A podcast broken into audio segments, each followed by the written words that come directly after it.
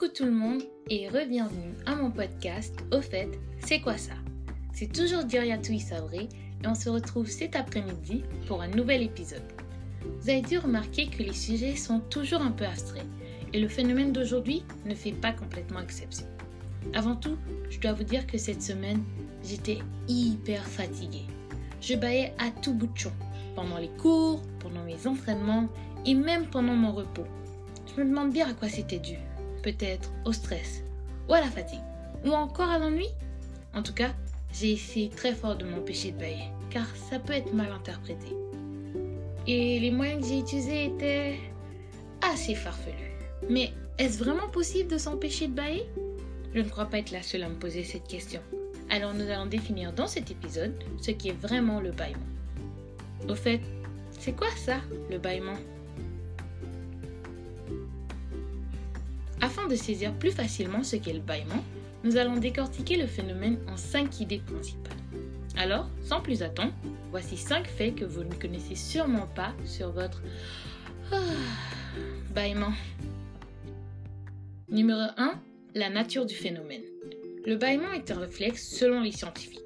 C'est une réaction involontaire de notre organisme face à diverses situations. Bien que certains puissent contrôler l'expiration ou l'ouverture de la bouche, le bâillement ne peut être vraiment empêché. Alors tout ce que l'on peut faire, c'est de continuer à mettre notre main devant la bouche pour éviter d'offenser quelqu'un.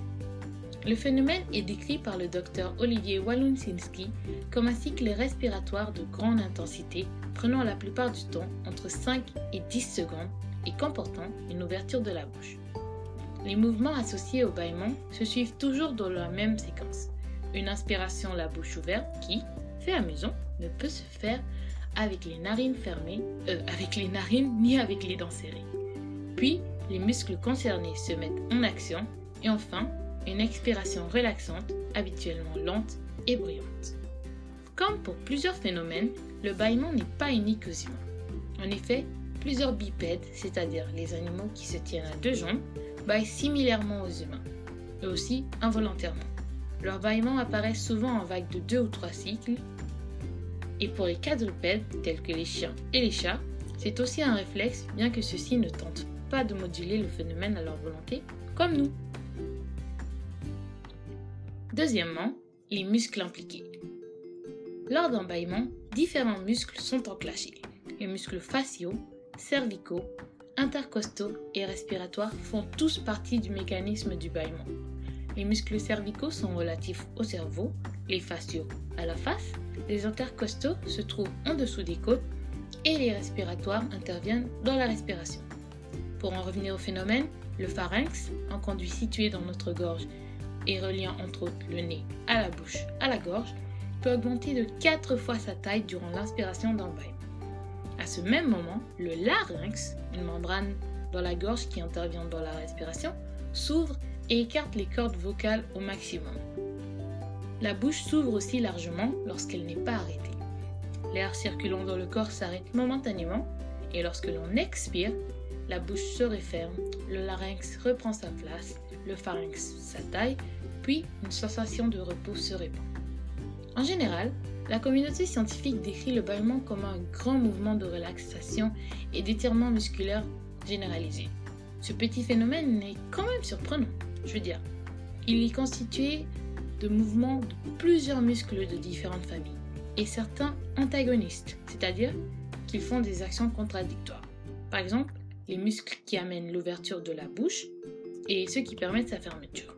En tout cas, c'est en contraignant certains muscles que l'on peut accentuer les caractéristiques du bâillement. Mais attention, c'est loin d'être un workout, si vous me permettez l'anglicisme. 3 les circonstances. Cette partie est plutôt intéressante car pour la plupart, vous êtes conscient des situations qui ont le plus de chances de vous faire bailler. La fatigue, la faim, l'ennui, la baisse de concentration ou le réveil lorsqu'on s'étire sont selon plusieurs sources telles Family Prix les situations qui provoquent le plus facilement le bâillement. Or, ce phénomène peut aussi survenir sans que l'on sache exactement à quel stimuli il est dû. Ok, maintenant qu'on a discuté de cela, Passons à la partie que je surnomme le bâillement contagieux. En effet, on a, constaté que le bâillement d'un voisin, d'une personne à la télé ou la lecture d'un texte mentionnant le bâillement peut entraîner une personne à bâiller elle aussi. Le mimétisme de l'action est cependant unique aux humains, car les animaux ne partagent pas cette caractéristique, même si les éléphants, les grands singes et les perroquets sont, selon certains scientifiques, dotés de l'aptitude mentale nécessaire. Du côté des humains, tout le monde n'est pas aussi réceptif au bâillement d'autrui. Ce comportement, associé à la compassion, affecte trois quarts de la population et nous avons plus de chances d'être sensibles au bâillement de nos profs, selon, selon de nos proches, selon le docteur Waluntinski. Somme toute, le curieux comportement est encore assez incompris par les scientifiques. Mais selon Anne-Laure Lebrun, journaliste scientifique du Figaro, des psychologues et chercheurs pensent que le phénomène de contagion s'apparente à la capacité de prendre le point de vue d'autrui et comprendre son état émotionnel, comme nous le faisons avec le rire et les pleurs. Cela est relié à ce qu'on appelle, dans le monde scientifique, la théorie de l'esprit. Mais ça, c'est pour un autre épisode. Quatrièmement, le rôle du bâillement.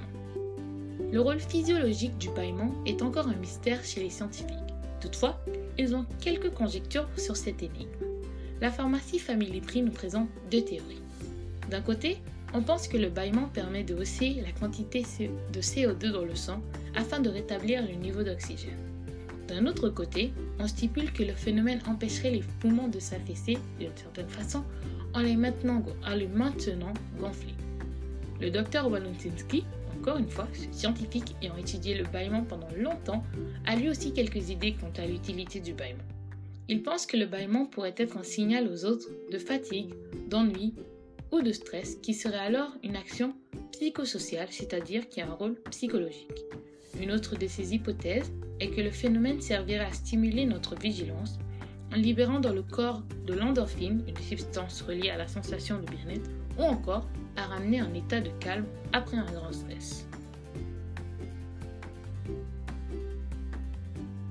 Numéro 5. Les effets. Le bâillement a souvent des effets positifs et est perçu comme un moment de bien-être bref.